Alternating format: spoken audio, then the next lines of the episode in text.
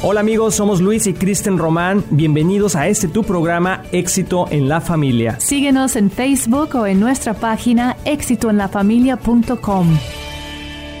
Hola amigos de Éxito en la Familia, nuevamente aquí con ustedes. Ya es viernes, qué rápido se va la semana, de veras, y esta primera semana de año nuevo. Espero que la hayas pasado muy, muy bien aquí con nosotros y que estés animado de que Dios va a bendecir este año de una forma maravillosa, una forma poderosa y que Dios está contigo donde quiera que vayas. Así es, damos la bienvenida a todos que están escuchando hoy, que han estado con nosotros toda esta semana. pues yo lo estoy disfrutando mucho. Me ha retado a estar pensando en en diferentes áreas de nuestra familia y cómo tener más visión y entender el propósito de Dios para nosotros en este año. Me encanta, la verdad. Yo siempre, como que en diciembre empiezo a anhelar ya enero, la verdad, porque es un tiempo que, que apartamos los primeros días de enero para estar reflexionando y buscando a Dios en una manera especial. Y Él siempre es fiel para contestar. Entonces es emocionante, es un anhelo mío de, de estar en esta temporada. Y también si no has estado con nosotros en esta semana, pues sugerimos que, que checas en el internet los podcasts, estar, estar viendo. Queremos darte unos versículos para que estén al tanto de lo que hemos estado hablando en Habacuc 2, 1 o 4. habla de la visión de Dios, cómo, cómo escuchar y recibir de Dios, qué es nuestra postura en recibir cómo podemos apartar tiempo y luego tener la paciencia y la perseverancia para, para recibir la respuesta. También en Jeremías 29, 11 y 12, la clave de buscar al Señor con todo nuestro corazón y su respuesta es que sus planes para nosotros son buenos. Así es. También hablamos de Eclesiastés. Uh, 4.9, donde dice que es mejor ser dos que uno o muchos que uno, ¿verdad? Porque eh, pueden ayudarse mutuamente a alcanzar el éxito. Y, hablábamos de que todo este año para nosotros debe ser un año de gran bendición, eh, de hablar eh, prosperidad y bendición a nuestra vida en todas las áreas de nuestra vida, espiritualmente, primero, en tu familia, físicamente, y también económicamente, porque Dios quiere prosperarnos para que podamos nosotros ser eh, una iglesia de impacto, una familia de impacto a las naciones, no, no, solamente para nuestro propio beneficio. y bueno, otro de, los, de las preguntas, estamos en las preguntas, ya no me puedo regresar a todas las preguntas porque ya son varias y, si, lo puedes escuchar ahí, a checar ahí en exitoenlafamilia.com. Pero uh, quiero comentarles, por ejemplo, esta, esta, esta es una nota que yo puse dice, invierte en tu matrimonio, invertir en tu matrimonio tendrá un impacto eterno. Invertir en tu familia tendrá un impacto eterno. Y haciendo esas preguntas y viendo todo eso es parte de invertir, ¿verdad? En nuestra visión familiar. Y tal vez algunos de ustedes están escuchando y no, no tienen pareja. ¿No? Tal vez son uh, madre soltera, papá soltero o todavía no se han casado, Pero se puede empezar a prepararse, ¿no? Para, para tener esa familia y tus hijos son tu familia y, eso se puede hacer en familia con tus hijos también. Así es, así es, sí que es muy, muy importante. Y, por ejemplo, otra pregunta que, me voy a regresar a la pregunta, de, la última con la que terminamos ayer para tener un, un contexto, pero estábamos hablando de cuáles son los valores y principios espirituales que queremos enseñar a nuestros hijos. Prácticamente cómo podemos llevarlos a cabo. Por eso decía que si invertimos en nuestra familia y matrimonio, va a tener un impacto eterno, porque si invertimos esos principios espirituales, vamos a ayudar a nuestros hijos a que desarrollen su, relación con Dios, porque nuestro, nuestra inversión espiritual, amor, tiene que ver con tener una relación más profunda con Dios. Si sacamos a Dios de la ecuación, si sacamos a Jesús de la, ecuación y al Espíritu Santo, entonces realmente estamos hablando de, eh, de tratar de ser trascender espiritualmente, pero sin la base espiritual principal, que es, que es Dios mismo, que es Cristo, que es Jesús, el verbo encarnado, el que ha existido por los siglos de los siglos, que no tiene ni principio ni fin, que es el alfa y el omega. O sea, no puedes vivir una vida espiritual eh, real si, no, si Dios no está ahí, porque Dios Sin es estar conectado con Él. Sí, entonces todas las otras opciones que, que el mundo ofrece para que podamos vivir una vida espiritual en paz y todo eso, tiene más que ver con tener ah, una paz interior, porque realmente no tienes, no tiene que ver con una paz espiritual, sino tiene que ver con, tratar de estar en paz nosotros. Exacto, no trasciende. No trasciende, aunque siempre hablan de trascender, ¿verdad? Pero bueno, es otro tema. Pero ¿cuáles son las actividades y eventos que crean la mayor alegría y paz en nuestro hogar? Porque luego tratamos de espiritualizar todo. Esa es la siguiente pregunta. Es la siguiente pregunta. Y, y, a veces, a veces muchos, muchos cristianos, y cuando viven bajo un concepto un poco religioso, como que quieren implementar en sus hijos únicamente las partes, uh, la parte espiritual, ¿no? Lee tu Biblia y ahora hasta el día de hoy, hijo mío, ¿sí? Uh, ¿Qué dice Jeremías 3:36? ¿No? O sea, por ejemplo, ¿qué dice Juan 1:4? Y, y, entonces tratamos de que nuestros hijos se memoricen la palabra y que está bien, o sea, no estoy en contra de ello, absolutamente. Pero obviamente eso no va a crear un impacto si no hay una relación como familia y, aprendemos a nuestros hijos a, que tengan una relación con Dios. Y la relación es cuando te diviertes. O sea, una relación que crece como familia es cuando hay diversión. Y, y, a veces nosotros parecemos que una vez que nos convertimos a Cristo, se nos, nos quitaron el enchufe, el, el, circuito de la, digo, el chip de la, de la diversión, ¿no? Como que ya, la diversión no es de Dios, hay que estar tranquilos, ¿no? Y no, o sea, Dios es, es, un Dios eh, divertido, parte de la, de la, del, dice que es el reino de Dios, fíjense bien lo que dice la palabra de Dios, el reino de Dios es aprender tu Biblia, sentar y orar por todo, no, ¿verdad? Dice, el reino de Dios es justicia, paz y, gozo. Gozo. Para Dios, el gozo es algo muy importante. Así es hasta Dios tiene un buen sentido de humor, ¿verdad? Así es, sí, Dios a veces no se te echa una broma a Dios. De, de, su creación y dices, bueno, digo de animales, no estoy hablando de personas, pero dices, Dios tiene un sentido de humor. Así es, sí, cuando a veces vemos esos, esos como, como animales, ¿cuáles son, amor? Que tienen los ojos bien raros, que son verdes, pero como lagartijas, pero... ¿Camaleón Los camaleones, los camaleones están rarísimos. Yo creo que Dios se reía cada vez que hacía uno. Pero bueno, eh, dice aquí, ¿cuáles son las actividades y eventos que crean la mayor alegría y paz en nuestro hogar? O sea, ¿qué cosas traen alegría? Y empieza a notar ahí, a reflexionar, ¿cuáles son los momentos en tu casa que se sienten, ay, qué rico es tener así familia, ¿no? Así de es. que qué rico es pasar este, este tiempo juntos. Así es, muy importante, muy importante, apunta eso. Por ejemplo, otra que dice, ¿cuáles son las actividades y eventos que crean el mayor estrés en nuestro hogar? O sea, hay unas que crean la mayor alegría y paz y, y apúntalos pensando y luego hay que reflexionar en esos momentos que al revés, cuando tú dices, ay, ¿por qué tengo esta familia? Así como que puro pleito, ¿qué, qué está pasando aquí? ¿En qué momento? Es importante ver eso, amor, porque hay, a veces, mm, si podemos detectar las actividades que crean estrés, entonces podemos enfocarnos en quitar esas actividades. O sea, a lo mejor es demasiado trabajo, a lo mejor es, es que... Eh, Mm, ven demasiada televisión. Y, Apaga eso o sus videojuegos. Puede ser que ya, ya, ya tienes mucho viendo eso o ah, que causa pleitos, tal vez actividades que causan pleitos entre tus hijos, ¿no? Y cómo manejar eso. De, que, de hecho, la siguiente pregunta es qué pasos debemos tomar para balancear las actividades y tener más paz que estrés. Entonces, si esos son los, las actividades o los momentos donde sentimos más paz, ¿cómo podemos tener más de eso y menos del otro. Así es. Y, hay pasos prácticos que el Espíritu Santo te va a mostrar cómo balancear eso. Sí, tenemos que tomar eh, un tiempo de veras, amigos. Si tú quieres de veras tener una familia de éxito, un, una vida de éxito, un año exitoso en el Señor, tienes que tomar tiempo para contestar esas preguntas porque te van a hacer reflexionar. y cuando escribes las cosas, por alguna razón se quedan grabadas más en nuestra memoria y en nuestro subconsciente. Y entonces es importante eh, y repasarlas. Y aparte te vas a dar cuenta para el año que viene si tuvo fruto. Ya. Sí, si, si hubo una bendición, porque luego ya ni te acordaste lo que quisiste hacer. Y la verdad es que cada año que pasa se va rapidísimo. Yo no, no, me, no me acuerdo, amor, que, bueno, sí me acuerdo, pero ¿qué tan rápido pasó el año pasado? O sea, se fue pero rapidísimo. Tantas cosas que pasaban que parecía que eran hace... Cuando era julio, yo dije, ya, vas, ya es la mitad del año. Y de julio en adelante, haz de cuenta que se fue como hilo de media, así rapidísimo. Y por eso es tan poderoso ser intencional.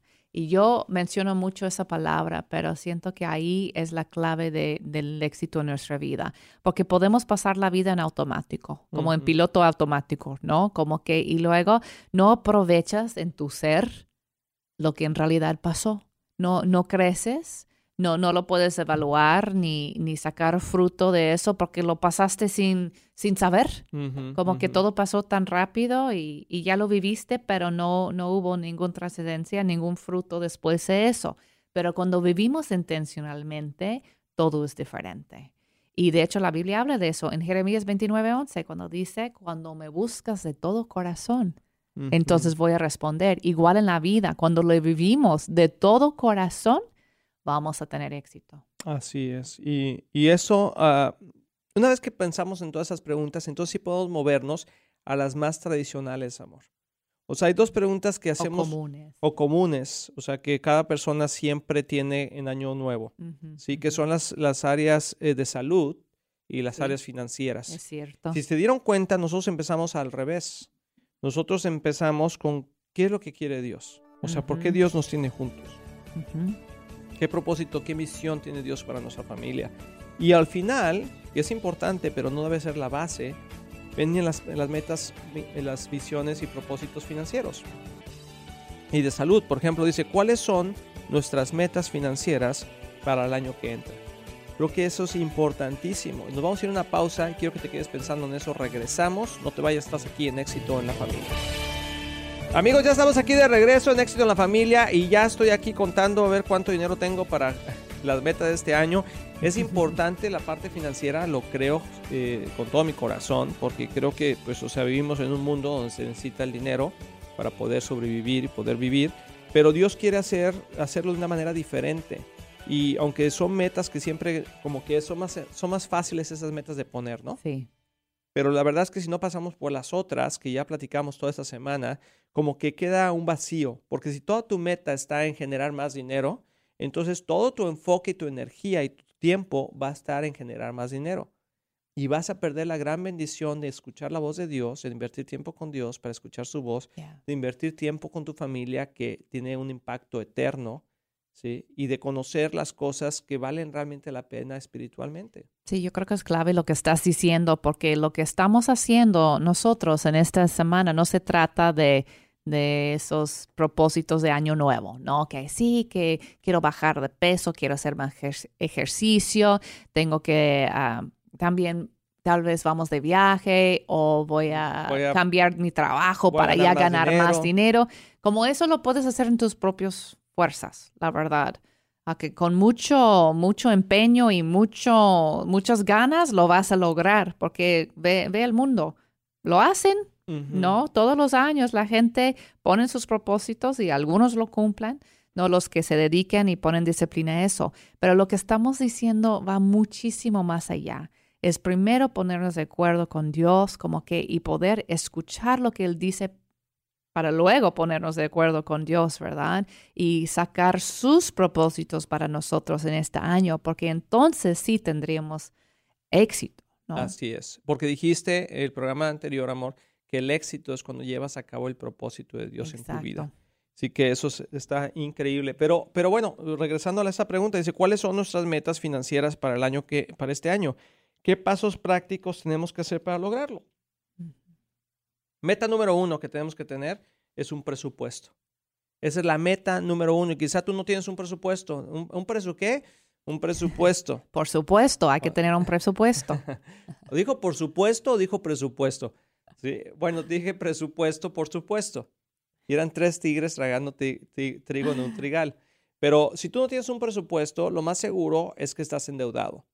¿sí? Cuando, cuando, una persona no tiene un presupuesto, entonces no sabe a dónde se va el dinero eh, normalmente. Y cuando dices, mm, la respuesta más grande, que el más, con más frecuencia que escucho sobre la gente que no tiene un presupuesto, es ¿para qué tengo un presupuesto si no tengo suficiente dinero para cubrir todos mis gastos?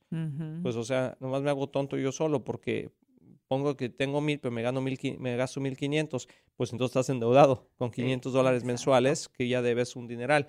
Y entonces Dios quiere liberarnos de ello. Dios quiere que tengamos orden en nuestras finanzas. Y el primer paso para que Dios te bendiga financieramente y te multiplique es poner orden en tu vida.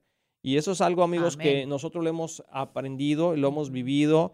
Me costó mucho trabajo porque eh, el presupuesto no tiene que ver si tienes mucho o tienes poco. porque nosotros eh, en diferentes etapas de su vida tuvimos poco y tuvimos mucho. Y, y en ninguna de esas etapas tuve un presupuesto. Entonces, aunque a veces me faltaba, a veces me sobraba, pero nunca sabía exactamente a dónde se iba el dinero. Y Dios quiere que, que sepas a dónde se va el dinero, porque el dinero es, es una herramienta que Dios pone en nuestra mano, que obviamente tiene que ver con satisfacer las necesidades principales de nuestra vida, pero diaria. Pero dice el Señor que no nos preocupemos por lo que necesitamos, porque Él se preocupa por nosotros, Él sabe lo que necesitamos, pero sí necesitamos organizarnos para que Dios pueda administrar. Acuérdense que, y la gente que ha estado en la iglesia con nosotros, el año pasado tuvimos una serie de cómo funciona el, dinero en el reino de Dios. Y, y, estábamos hablando exactamente de eso, de que hay tres cosas que Dios quiere que hagamos con el dinero. Tres cosas básicas en el reino de Dios que Dios quiere que hagamos con el dinero. Y una es aprender a recibir, ¿sí? aprender a administrar y aprender a dar. Son tres cosas que manejamos en el reino de Dios y que cuando tú te conviertas en experto en esas tres cosas, entonces la bendición de Dios financieramente fluye aún más. ¿Sí? ¿Y, y por qué? Porque, ¿por qué aprender a recibir? Porque hay una diferencia en el mundo, porque en el mundo tú dices, o sea, yo genero, yo genero dinero, o sea, yo hago esto, yo hago aquello, pero en el reino de Dios reconocemos que todo lo que viene, toda buena dádiva proviene de Dios. Quiere decir que todo el dinero que tú generas, es porque Dios te da la oportunidad de, recibirlo. Y entonces cuando cambias esa mentalidad, tienes un, corazón agradecido. Y cuando no tienes esa, mentalidad, tienes un corazón orgulloso, porque piensas que depende de ti. Pero cuando entramos en el reino de Dios y cambiamos ese switch, entonces ahora reconocemos que depende de Él. Y entonces tenemos un corazón agradecido. De recibir, eso es muy interesante. Muy interesante. Y la gente no, mucha gente no sabe recibir. Y nos ha costado mejor en algunos tiempos de nuestra vida recibir, porque decimos, no, yo, yo, yo puedo trabajar, yo puedo hacerlo. Yo. Hay gente que lucha con eso. Dios quiere que aprendamos a recibir. Número dos es que aprendamos a administrar y que lo que recibimos sepamos eh, que de dónde va, o sea, dónde se va cada, cada eh, centavo que tú recibes, cada dólar que tú recibes tiene que tener un nombre. Y hay toda una forma de hacer presupuestos. Es algo que nosotros enseñamos constantemente en la iglesia. Es, somos intencionales en que la gente aprenda a manejar sus finanzas. Entonces, si tú quieres saber más de eso, pues visítanos y podemos platicar de eso. Y número tres es aprender a dar. ¿sí? Porque tenemos que aprender a dar. Así como administramos, si no aprendemos a dar, entonces nos, volvemos personas que somos uh, avaras. ¿sí? Cuando no aprendes a dar, entonces te conviertes en un avaro. Y un avaro es alguien que almacena para sí mismo y no quiere compartir con los demás. Y tiene que ver con el principio de que se acaba lo que tienes. Por eso tengo que cuidar lo que tengo, porque si lo doy, pues me quedo sin nada. Pero en el reino de Dios es completamente al revés. Entre tú más das, Dios más te da. Pero no puedes dar si no estás administrado correctamente. Y la Biblia dice que un avaro es como un idólatro. Idólatra. Idólatra. Idólatra. Ay, Dios mío. Idólatra, amor. Idólatra. Idólatro. ¿Ya lo dije bien? Idólatro. idólatra. Idólatro. No, me estás diciendo mal. idólatra, sí es cierta. Es, es un idólatra. Sí, es cierto. Esa palabra está medio rara, ¿verdad? Sí. sí, idólatra. Ah, rara. Idólatra, porque yo pienso que en un hombre debe ser idólatro. Por eso dije. Pero mujer idólatra, hombre idólatro. Esa es una nueva forma en, la, en, en, el diccionario de la lengua española de Cristina. Sí, idólatro. Consulte su diccionario, por favor. Pero bueno, sí, una persona vara es una persona idólatra y tú no quieres ser esa persona. Entonces, importantísimo es salir de deudas. Número uno, poner un presupuesto. Número dos, plantea cómo salir de deudas este año. Creo que es sumamente importante. Tenemos por ahí un video en la página de internet sobre un, un, seminario que dimos sobre las cuestiones financieras y cómo salir de deudas. Entonces, muy, muy importante. Y, uh, y número tres, entonces, aprender a dar ya administrar, dijimos, o sea, con la parte de, del presupuesto y salir de deudas, y la parte de aprender a dar es aprender a diezmar, aprender a ofrendar de una forma con, congruente. Ayudar a los demás. Ayudar a los demás, tener un corazón generoso, ¿sí? Y un corazón de compasión y también una visión para invertir en el reino de Dios. Entonces, todo eso es muy importante. ¿Cuáles son esas metas que tú tienes para este año financieramente hablando? Y la última pregunta, que no es menos importante, pero eh, la dejamos aquí al final, es cuáles son nuestras metas de salud para este año. ¿Qué pasos prácticos tenemos que hacer para lograrlas? Y es una meta difícil porque la mayoría de la gente se siente culpable al final del año porque no cumplió esta meta, porque se propuso ir al, gimnasio diario y comer más sanamente, así. Pero hay tres cosas que nosotros hemos ah, implementado y que hemos tratado de hacerlas continuamente y creo que nos ha mantenido uh, joven y bello. no, que nos ha mantenido estables. En nuestra humilde opinión. En nuestra humilde opinión, sí. No, pero eh, lo que quiero decir, estaba bromeando, pero bueno, pues, contigo no, amor, tú sigues joven y bella. Pero lo que sí es importante es que no tiene que ser tan complicado. Nosotros a veces lo queremos complicar porque ya nos pasamos de la raya, o sea, no tuvimos el cuidado en, en los años anteriores. Pero este año, o sea, si tú te puedes poner de acuerdo en tres cosas, hacer un poco de ejercicio, por lo menos dos a tres veces a la semana, puede ser simplemente caminar, importantísimo, comer mejor, quizá tomar, quitar eh, refrescos, quitar eh, carbohidratos que no son necesarios, pastelillos, cosas así. Estas, estas fines estas fiestas que acaban de pasar, pues a lo mejor comiste un poquito de más, está bien, no pasa nada, pero empieza el año tratando de organizar eso y dormirte más temprano.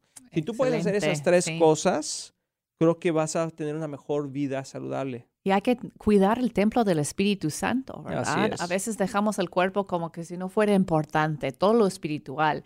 Pero de ahí, ahí vive el Espíritu. Y no, vas a poder hacer lo que Dios quiere que hagas. Exacto. Él quiere que estés aquí muchos años en la tierra para poder llevar a cabo el propósito que tiene en tu vida. Así es. Así que, pues amigos, no sé, estamos de veras emocionados con este año. Espero que para ti haya sido de gran bendición esta serie que, es, que se, se llama Visión y Propósito. Escríbenos un mensaje si te gustó ahí en Facebook este, este tema, si quieres más información. Con mucho gusto queremos bendecirte, queremos que sabemos que Dios tiene planes de bien y no de mal, como ya lo platicamos, y es nuestro mayor deseo que Dios te bendiga. Y hay que empezar este año con, con mucha expectativa.